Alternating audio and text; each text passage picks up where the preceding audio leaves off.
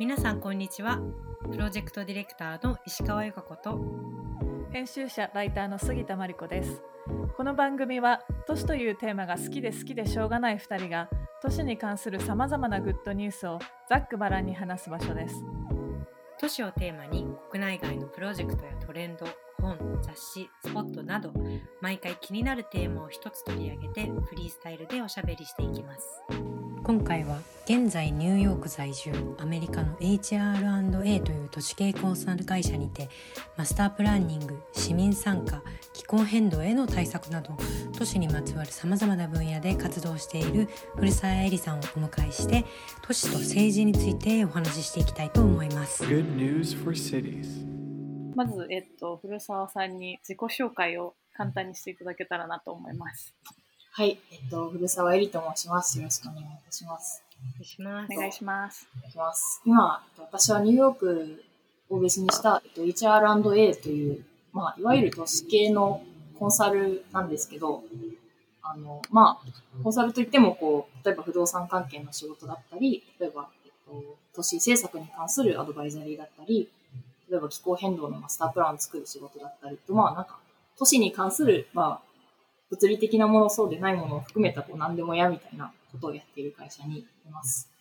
で、えっと、ちょっとその前は、ニューヨーク市の都市計画局でのゾーニングだったり、アーバンデザインをやっている部署にいまして、えっと、で、その前は、えっと、ニューヨーク市のコロンビア大というところで、都市計画のマスターを取っていました。今に至ります。ありがとうございます。もともと東京出身ということを先ほどお伺いしていました。うん、そうですね。アメリカはもう結構長いんですよね。そうですね。今年で5年、4年目、2016年に来たので。うん。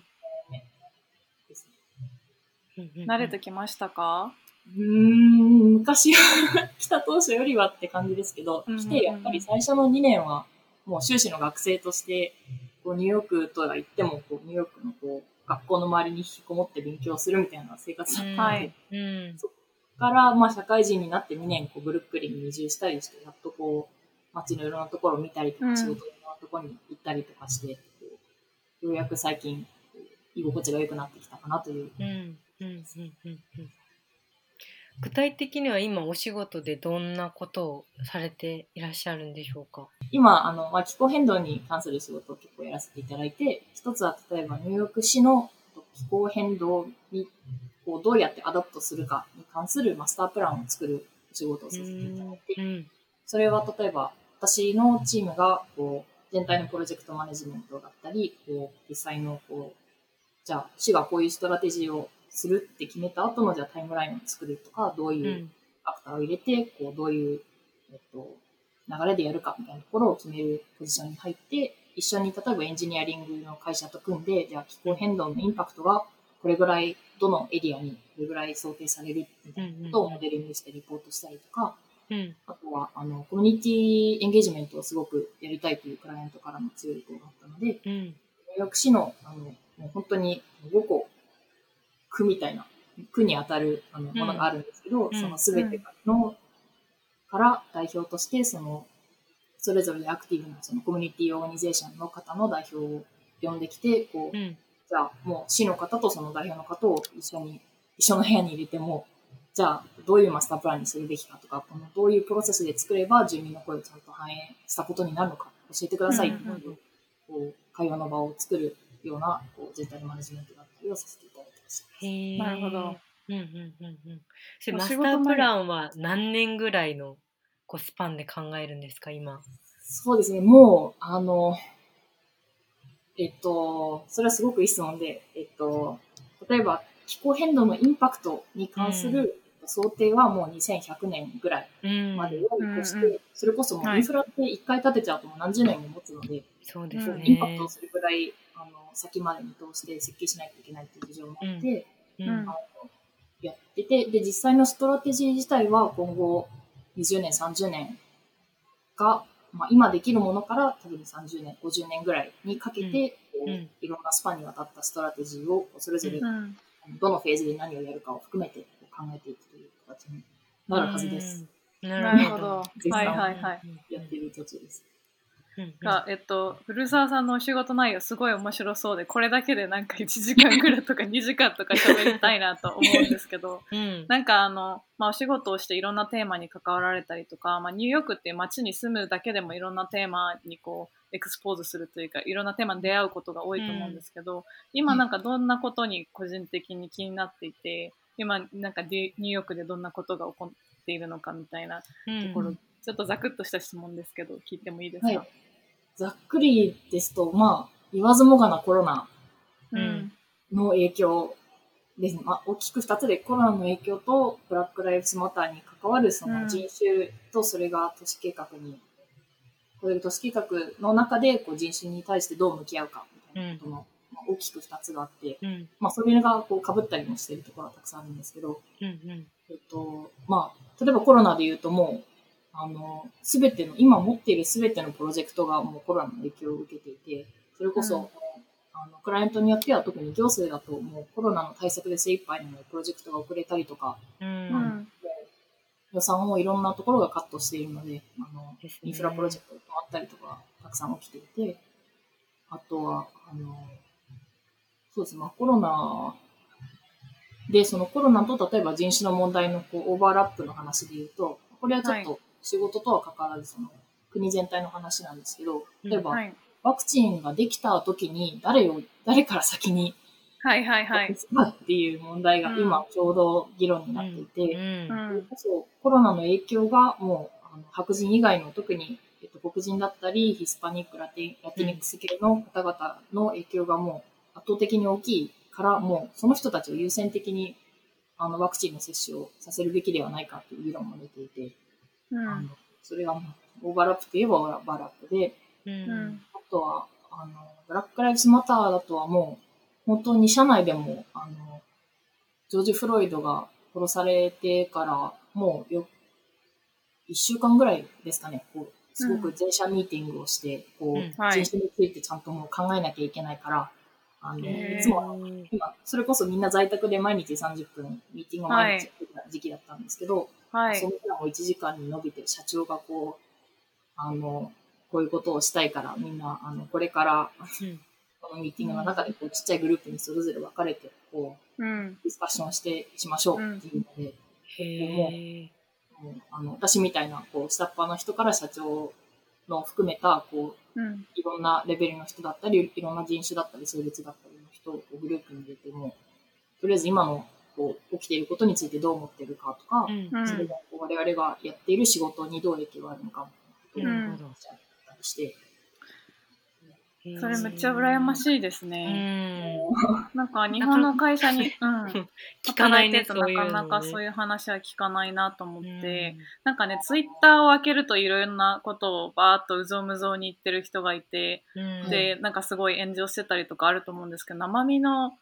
生身というか、こう、自分のこう、例えば職場の同僚だったりとか、うん。友達とそういう話をすることってなかなかないなと思っていて、うん。で、なんかそういう意味でなんか今回のあのテーマと、あと古澤さんに来ていただいたっていうのもあるんですけど、まあこの前都知事選があって、私もゆか子もうん。なんかズーンという 感じだったんですけど、東京ね。で、なんかでもその話ってなかなか友達としなかったりとか、まあうん都知事選に限らずこう、まあ、政治、都市と政治、その関係性みたいなところってあんまり話してこなかったなっていうのがあって、うんで誰とだったら話せるんだろうみたいなことを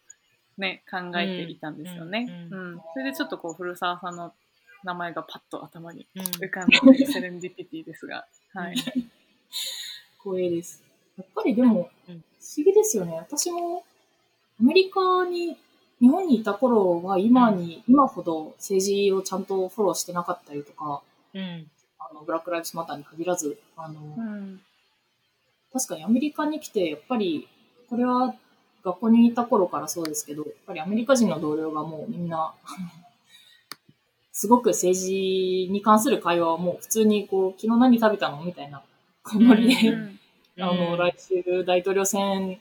だよねみたいな、まあ、うん。みたいな話が普通にもう出たりとか、授業中に先生が言ったりとか、うんうん。すごく身近な話題として政治が出るなという印象を受け、うんあのとまあ、特に今はその仕事柄こう政治の影響を受けない日がないというか、うんまあそうですよね。ね、そそうれでもよね。言わずにはうんいらいられないという。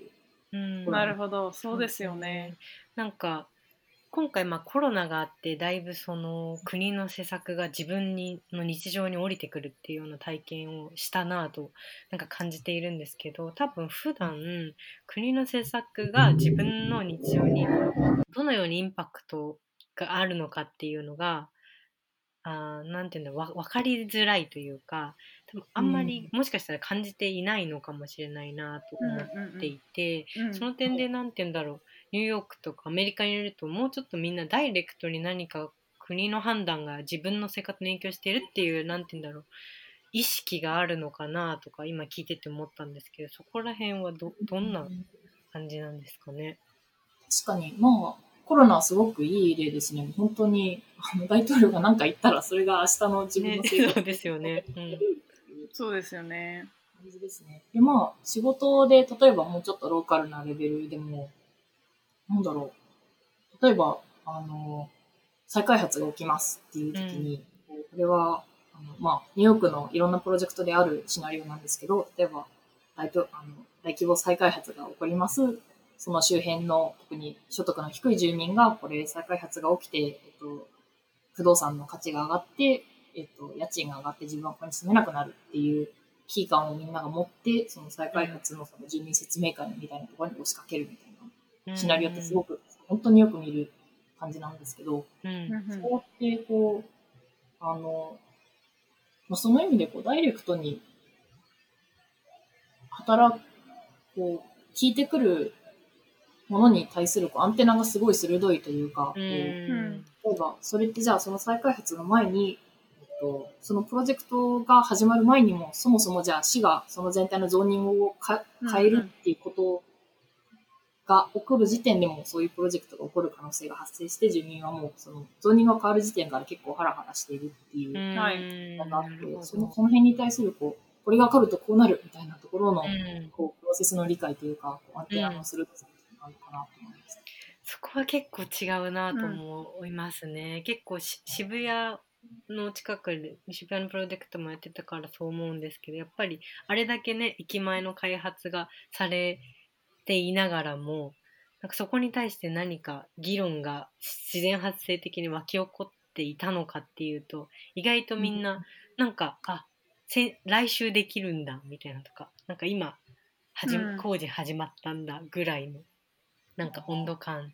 だなあという、うん。まあレジデンスエリアじゃないのからかもしれないんですけど、うん。なんかそこのなんか作るにあたってのコミュニケーションとかがなんかいつの間にか壊されてできてるみたいな風景うん。がすごく多いなっていう、まあ個人的な印象ではそれがありますね。うん。うん。確かにその辺のプロセスってどう、例えばニューヨークの場合だと、うんある程度の規模以上の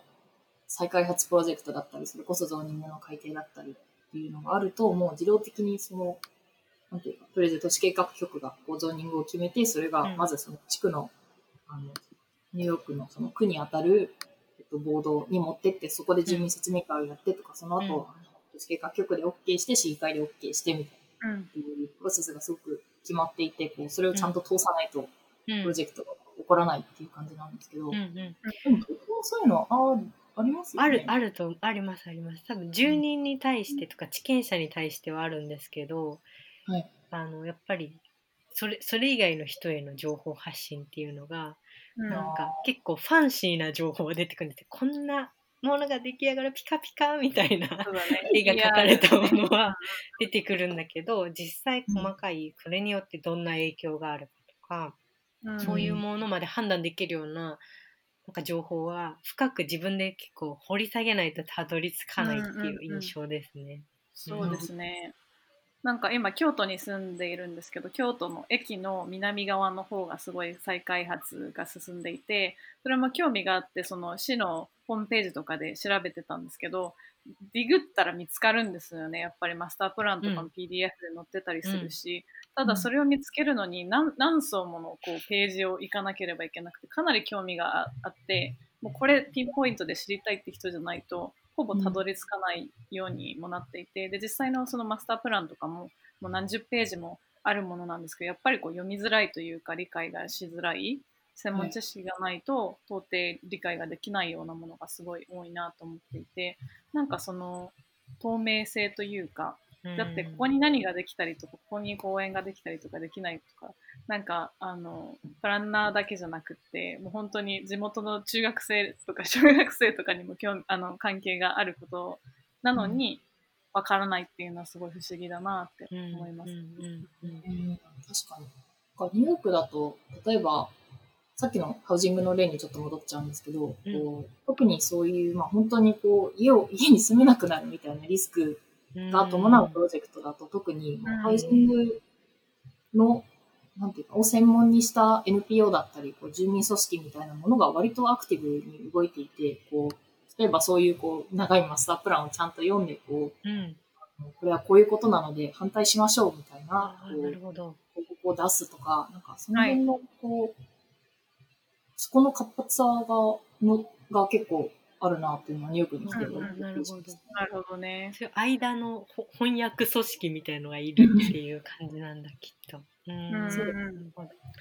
あとなんかニューヨークの話で聞きたいなと思ってたのはあの都知事選今回の東京の都知事選にもすごい関わることなんですけど、はい、なんかすごい人口の流動が多いじゃないですか。ニューヨークに数年しか住まない、まあ、東京だったら地方から来て仕事でまあ5年とか住んで、でまた他のところに行くみたいな人とかすごい多いんだろうなと思っていてなんか東京を自分のものなんかこうじ地域の自分のふるさとの地方政治は興味があるかもしれないけど東京はなんかあの訪れてるだけ仮暮らしみたいなそういう意識ってあるのかなと思って、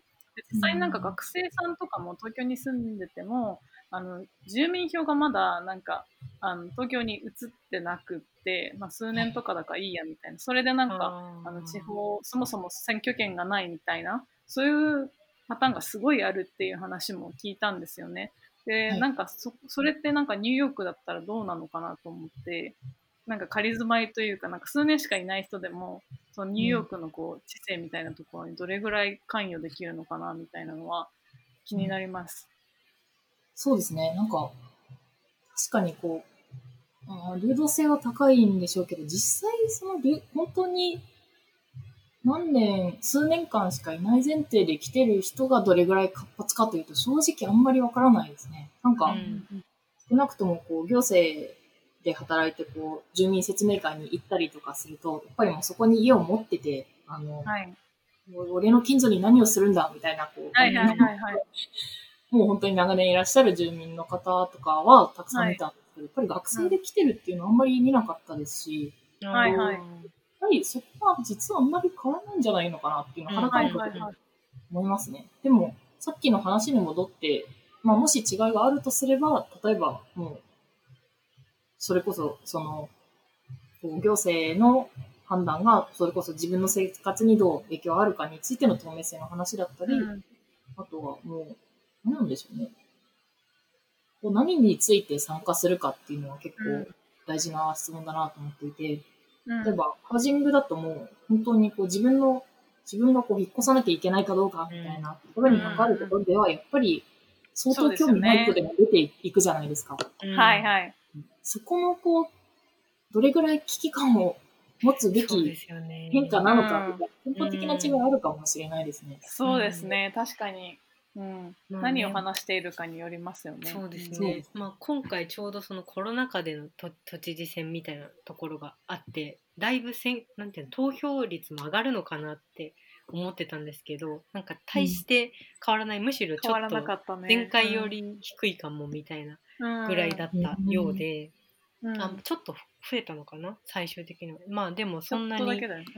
変わらないみたいなところで、なんかあ意外とみんな今回はなんか結構いろんな人が行くかと思いきやそんなに変化はないんだみたいなところで、うん、そこでまたなんかみみんなどどういう感感覚なんだろうみたいななんて言うんだみんなどういう意識なんだろうってちょっと思ってしまったというか。そうだね。うんで私は今、まあ、東京に住ん住んでたのが2018年までなので、都民ではないので、あの都知事選の選挙権全然なかったんですけど、えっと、なんか、例えばオリンピックの開催だったりとか、なんか、まあ、政策によっては結構なんか、東京だけじゃなくて、全国に影響あるやんみたいな、すごいあるじゃないですか。うん。で、それを、あの、それなのにやっぱり東京都民でないがために投票できないっていうのは悔しいな、まあ、しょうがないことなのかもしれないけど悔しいなっていう思いはあって、なんかきっと今その多拠点居住の人が増えていたりだったりとか、まあ、仕事で地方と東京どっちも関わる人がいるみたいな中でなんか関わりしろみたいなところからその知性みたいなあのに参加市政か。市政に参加できるみたいなのって、なんか今後できたらいいのになみたいなことは思ったりしています。うん。ん確かに。結構、あの、2000、それこそアメリカに最初に来た最初の年の11月がトランプが当選した大統領選だったんですけど、結構、うん。その時に、あなるほどなと思ったのが、その、大学院のクラスメイトってアメリカのいろんなところから来ていて、うんそうすると、その、本当はニューヨークで登録して投票することもできるけど、地元が、それこそ、本当にトランプとヒラリーが接戦になるとされている州から来た人とかは、あのうん。ヒラリー、まあ、ヒラリーに絶対勝たせたいから、あえて住民票を移さないで自分の地元で入れあーはいはいはいはい。選択をしてる人とかがいて、はい。本当自分のこう一票がこうどこで一番インパクトがあるかっていうのをわ考えて全体を見ながら。なるほどね。はいはいはいはいはないそれは日本では全然ないですね。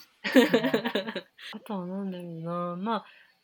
今回まあ都知事選でだったんですけどそういう都のリーダーだったりその市のリーダーだったりのなんか力ってどれぐらいこう普段こう生活してる中でこう影響があるっていうみんな意識なのかなと思って、結構うん東京に暮らしてると都っていう単位よりかはその区でどういう施策がされてるかとか区のここのプロジェクトが自分の生活にっていうところは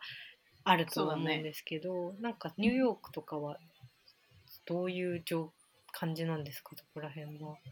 そうですね。結構面白くて、あの、アメリカの場合ってアメリカってこう、なんか、こう、まあ、大統領はこうよく、あの、メディアにも出てるし、うんよく見ると思うんですけど、実はその、今回のコロナでこう、州知事がすごく、こうんうんあの、いろいろこう、人、コロナに対する、こう、対策だったりをこう、はいはいあの、やって、その中で、かつ、さらに中でこうニューヨークだったら市長が何かをするみたいなこう、三段構造みたいな。はいはい。なるほど。実はこう州、もう本当にで、州ごとにも本当にばらつきがあっても、あの、うん。カルチャーも全然違います。し、住んでる人も違って、ん。本当なんか、州がたくさん集まって、あの、はい。一個一個が日本みたいな国みたいな感じなんだなうん。うんうん。って、で、なので、例えばコロナに関しては、あの、大統領がなんか言うのが強いし、州知事がこう決めた中でやらなきゃいけないんですけど、例えばうん、都市計画みたいなこうローカルな話だと、うん。あの、そうですね、市長が強い場合もあれば、あのうん。結構その、こそゆかこさんもおっしゃったみたいに、こう区に当たる区の、区の区長みたいな人が、えっ、と、一番あの強い場合もありますし、うん。もっとさらにちっちゃい中で、例えば、あの、学校区っていう別の、こう、すごく特殊な、こう、区域があって、あの、なんていうんですかね。まあ、本当に州に、州によって仕組みが全然違うんですけど、うん学校区っていうその、市とはかんまた別のレイヤーのこう区域があって、その中でこう税金を取って、こうんうそこの中で、えっと、学校を運営するっていうあそういうのがあ行るんですね。政のがあったりとか、はいそこは強い場合もあるし、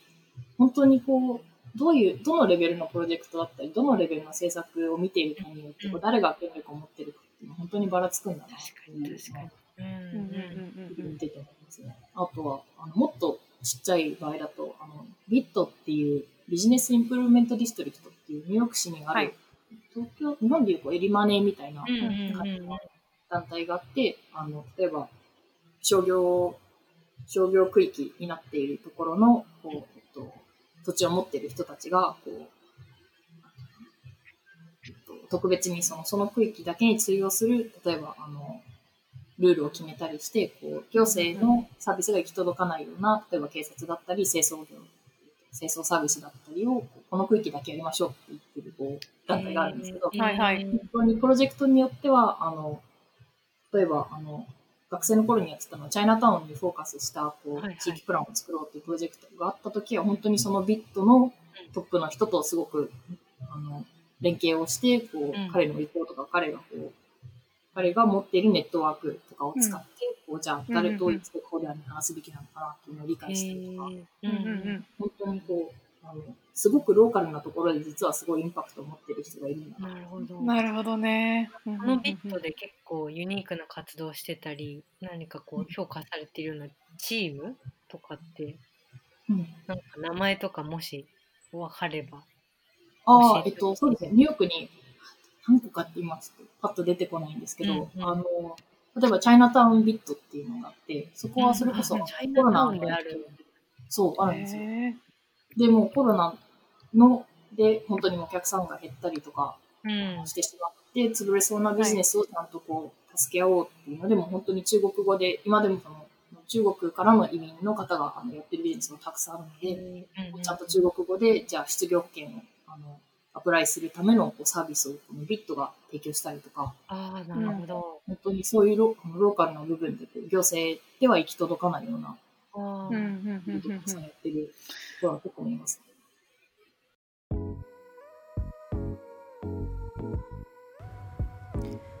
長くなってしまったのでここからは後半でおしゃべりを続けたいと思います。後半もお楽しみください